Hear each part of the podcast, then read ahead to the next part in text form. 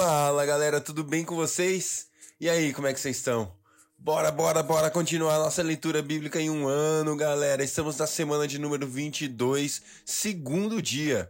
Hoje nós vamos ler 1 Reis capítulo 6, capítulo 7 e também 1 Coríntios capítulo 16. Que dias estamos vivendo, hein, amigos? Tempo da presença de Deus, hein? Você que está ouvindo esse podcast hoje, eu quero incentivar você a buscar buscar e buscar a presença de Deus. A palavra de Deus diz que nós encontramos porque é o tempo de achá-lo. Buscai ao Senhor ainda enquanto se pode achá-lo. Ainda é tempo de, ser, de nós encontrarmos o Senhor. Sabe o que é mais interessante quando eu vejo esse texto? É que Deus quer ser, ser achado. Ele fala: me busque que você vai encontrar. Me busque que você vai me ver. Me busque que você vai me alcançar. Sabe, é, é, Deus nos incentiva a estar com Ele. E eu quero incentivar você nesse dia, durante esse tempo de leitura, foca nele, busca ele, fala, Deus, senta aqui do meu lado, eu quero ler tua palavra, eu quero ouvir tua palavra, mas fala comigo. Eu não quero que seja mais um tempo, mais um podcast, mais uma escutada da sua palavra, mas eu quero que seja diferente hoje. E ele vai estar contigo, eu tenho certeza, porque nós estamos buscando enquanto nós podemos achar. Pai, obrigado por esse dia, obrigado pelo teu amor por nós, obrigado porque o Senhor está aqui. E o Senhor está tão perto quanto a nossa fome, quanto a nossa sede, quanto o nosso desejo de estar contigo, Pai. E nós desejamos estar contigo, Senhor. Nós desejamos a Sua presença, Senhor. Nós desejamos ardentemente, assim como a noiva anseia pelo noivo, assim como a corça anseia pelas águas, nós ansiamos por Ti. Nós desejamos o Senhor ardentemente, Pai. Ah, Senhor, levanta de novo uma igreja apaixonada, uma igreja que te ama, uma igreja que te busca.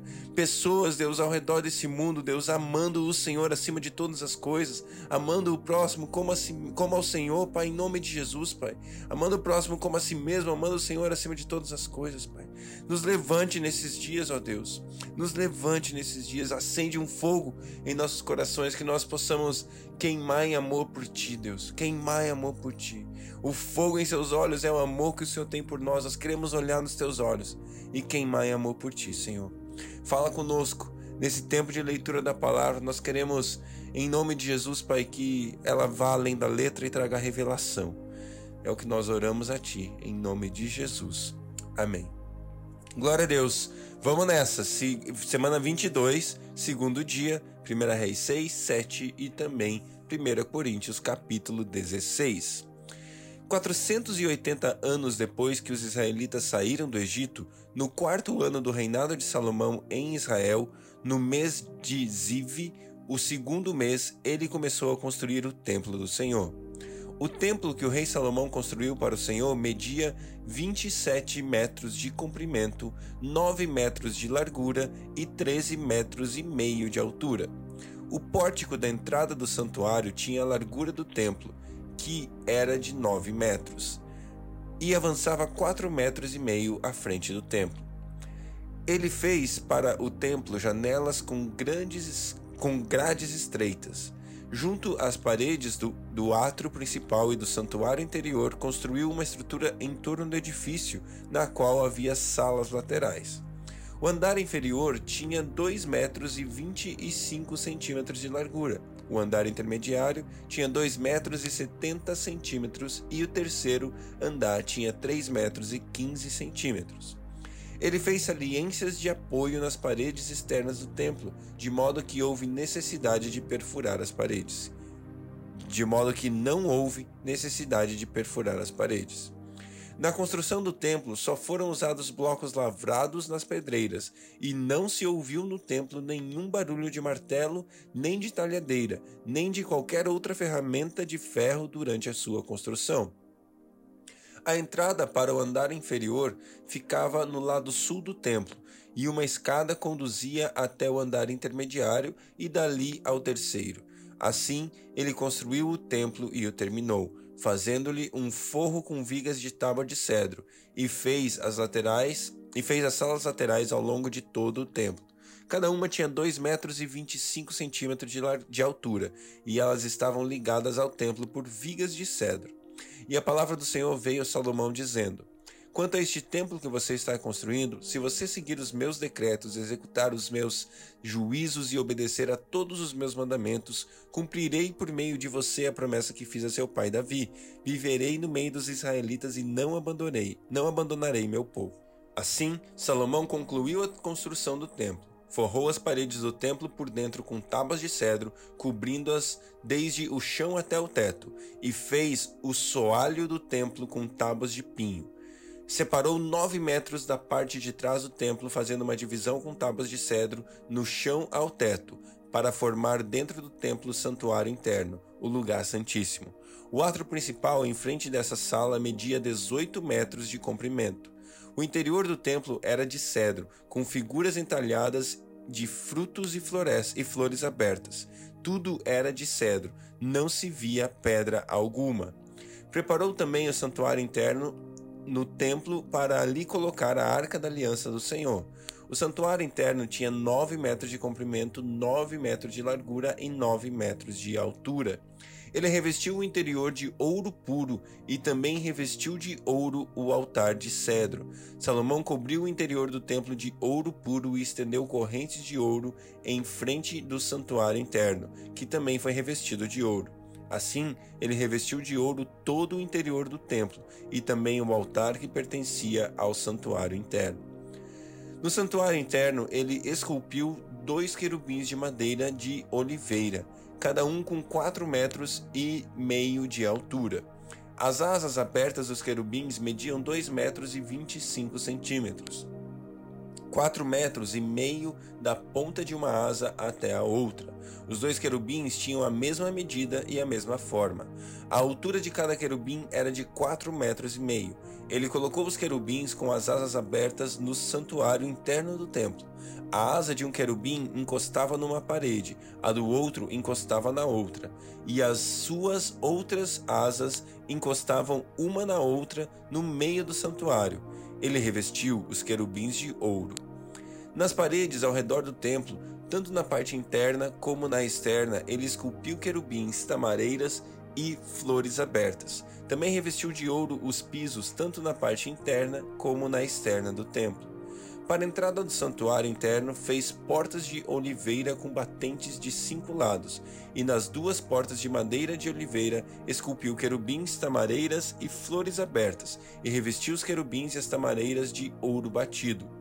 Também fez pilares de quatro lados, de madeira de oliveira para a entrada do templo. Fez também duas portas de pinho, cada uma com duas folhas que se articulavam por meio de dobradiças.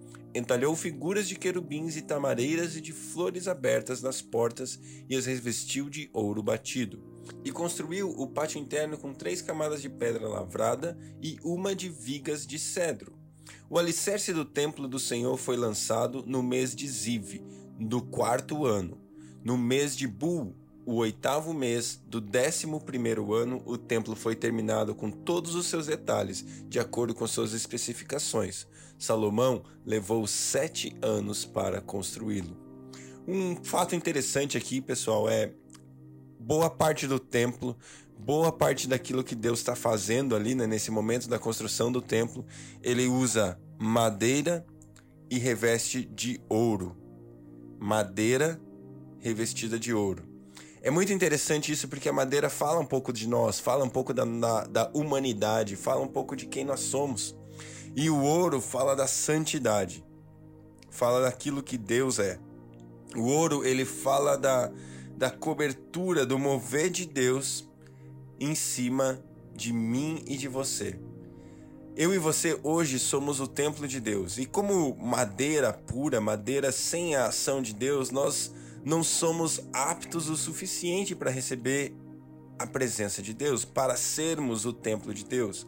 Mas o desejo de Deus é que eu e você sejamos o templo dele, eu e você carreguemos a presença dele, eu e você possamos viver encharcados na presença de Deus. Então Deus vem e deposita sobre nós, ou Ele cobre as nossas vidas com a Sua santidade, Ele cobre as nossas vidas com aquilo que Ele é, Ele cobre as nossas vidas com a perfeição, Ele cobre as nossas vidas com valor, Ele cobre as nossas vidas com amor, Ele cobre as nossas vidas com santidade, Ele nos cobre através do sangue de Jesus, através da obra de Jesus, para que eu e você possamos então ser ouro, aptos a receber e carregar a glória e a presença de Deus. Isso é muito forte. Fala para mim e para você de que nós madeira, nós seres humanos, nós pessoas, podemos sim ser revestidos por aquilo que é divino. E a partir de então, viver uma vida cheia da presença de Deus. Daqui a um tempo a gente vai ler o que aconteceu nesse templo, como a presença de Deus veio, e eu e você vamos entender que quando nós vivemos debaixo da graça, debaixo do, daquilo que Jesus fez por nós, eu e você devemos e podemos carregar a presença de Deus. Glória a Deus, 1 Reis, capítulo 7. Salomão levou 13 anos para terminar a construção do seu palácio. Ele construiu o palácio na floresta do Líbano com 45 metros de comprimento, 22 metros e meio de largura e 13 metros e meio de altura. Sustentado por quatro fileiras de colunas de cedro, sobre as quais apoiavam-se vigas de cedro aparelhadas, o forro de cedro ficava sobre as 45 vigas, 15 por fileira, que se apoiavam nas colunas havia janelas dispostas de três em três, uma frente à outra. Todas as portas tinham estrutura retangular, ficavam na frente, na frente, na parte da frente, dispostas de três em três, uma em frente à outra. Fez um pórtico de colunas de 22 metros e meio de comprimento e 13 metros e meio de largura. Em frente havia um pórtico com colunas e uma cobertura que se estendia além das colunas. Construiu a sala do trono, isto é, a sala da justiça, onde iria julgar, e revestiu-a de cedro desde o chão até o teto. E o palácio para sua moradia no outro pátio tinha um formato semelhante. Salomão fez também um palácio como esse para a filha de Faraó com quem tinha se casado. Todas essas construções, desde o lado externo até o grande pátio e do alicerce até o beiral, foram feitas de pedra de qualidade superior, cortadas sob medida e desbastadas com uma serra nos lados internos e externos. Os alicerces foram lançados com pedras grandes de qualidade superior, algumas medindo 4 metros e meio e outras 3 metros e 60 centímetros. Na parte de cima havia pedras de qualidade superior, cortadas sob medida, e vigas de cedro. O grande pátio era cercado por um muro de três camadas de pedra lavrada e uma camada de viga de cedro aparelhada, da mesma maneira que o pátio interior do templo do Senhor, como seu pórtico.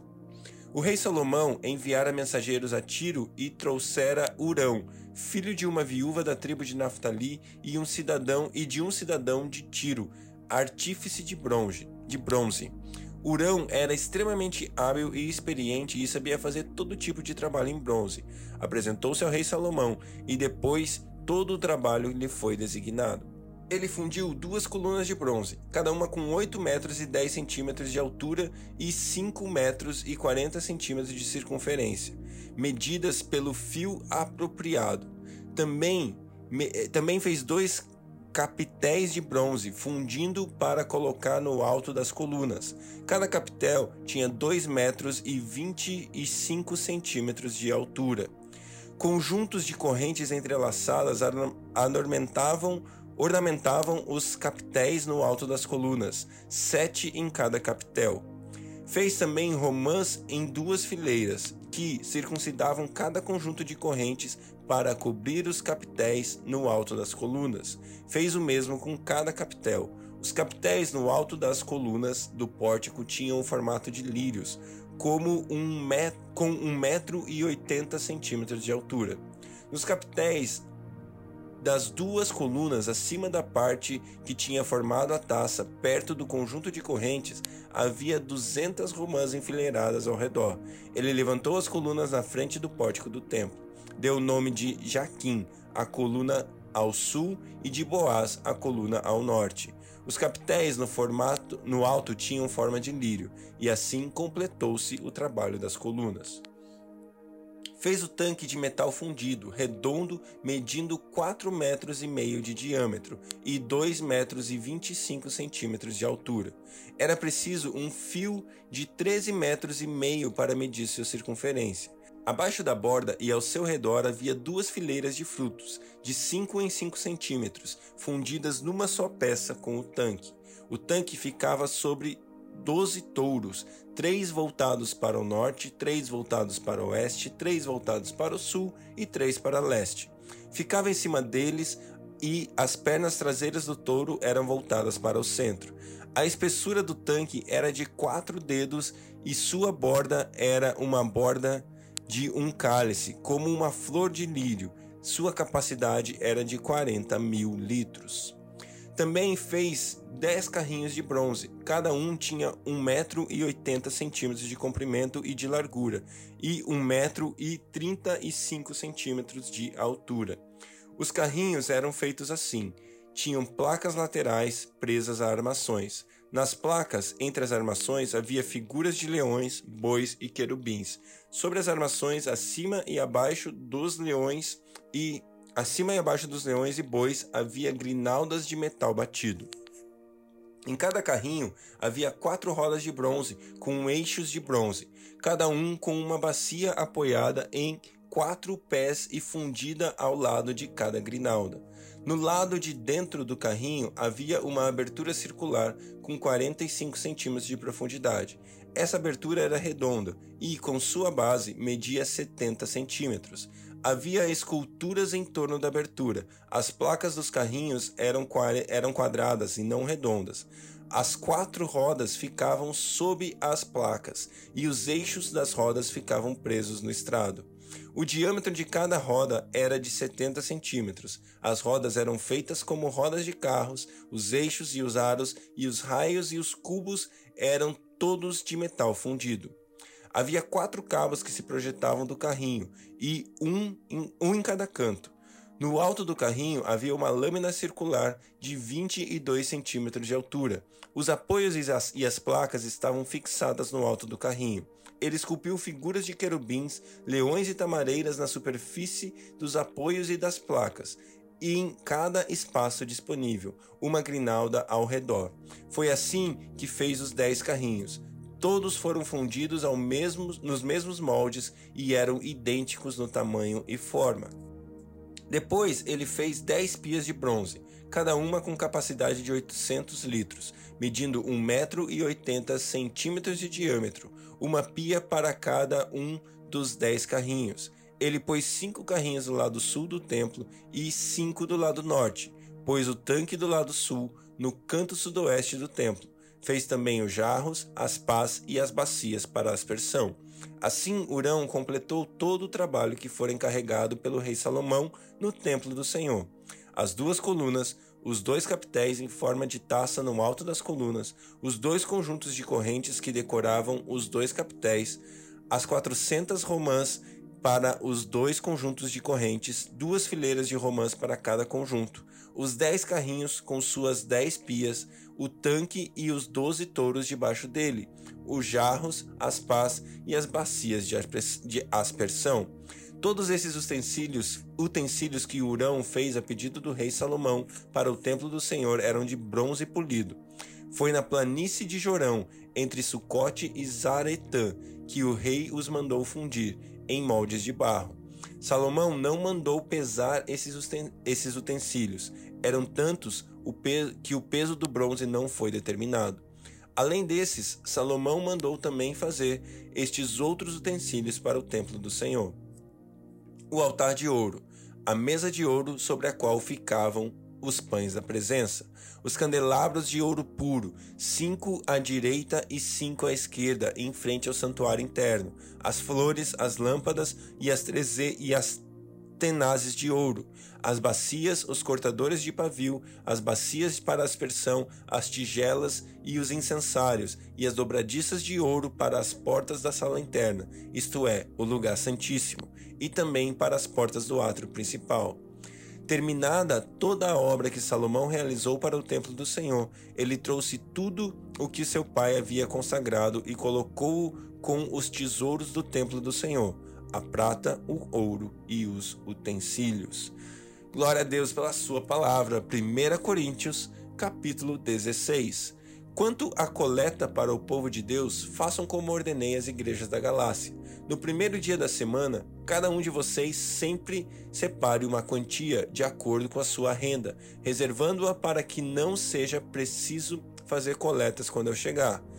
Então, quando eu chegar, entregarei cartas de recomendação aos homens que vocês aprovarem e os mandarei para Jerusalém como oferta de vocês. Se me parecer conveniente ir também, eles me acompanharão. Depois de passar pela Macedônia, irei visitá-los, já que passarei por lá. Talvez eu permaneça com vocês durante algum tempo ou até mesmo passe o inverno com vocês, para que me ajudem na viagem aonde quer que eu vá. Desta vez não quero apenas vê-los e fazer uma visita de passagem. Espero ficar algum tempo com vocês, se o Senhor permitir mas permanecerei em Éfeso até o Pentecoste, porque se abriu para mim uma porta ampla e promissora, e há muitos adversários. Se Timóteo for, tomem providências para que ele não tenha nada que temer enquanto estiver com vocês, pois ele trabalha na obra do Senhor assim como eu. Portanto, ninguém o despreze. Ajudem-no a prosseguir viagem em paz, para que ele possa voltar a mim. Eu o estou esperando com os irmãos. Quanto ao irmão Apolo, insisti para que fosse com os irmãos visitar vocês. Ele não quis de modo nenhum ir agora, mas irá quando tiver boa oportunidade. Estejam vigilantes, mantenham-se firmes na fé, sejam homens de coragem, sejam, sejam fortes, façam tudo com amor. Vocês sabem que os de casa de Estéfanas foram o primeiro fruto de, da Acaia e que eles têm dedicado os serviços aos santos. Recomendo, irmãos, que se submetam a pessoas como eles e a todos os que cooperam e trabalham conosco. Alegrei-me com a vinda de Estéfanas, Fortunato e Acaio, porque eles supriram ao que estava faltando da parte de vocês. Eles trouxeram alívio ao meu espírito e ao de vocês também. Valorizem homens como eles. As igrejas da província da Ásia enviam saudações. Aquila e Priscila os saúdam afetuosamente no Senhor e também a igreja que se reúne na casa deles. Todos os irmãos daqui enviam saudações. Saúdem uns aos outros com beijo santo. Eu, Paulo, escrevi essa saudação de próprio punho. Se alguém não ama o Senhor, seja amaldiçoado. Vem, Senhor. A graça do Senhor Jesus seja com vocês. Recebam o amor que tenho por todos vocês em Cristo Jesus. Amém. Amém. Glória a Deus. Que Deus abençoe o seu dia e até amanhã.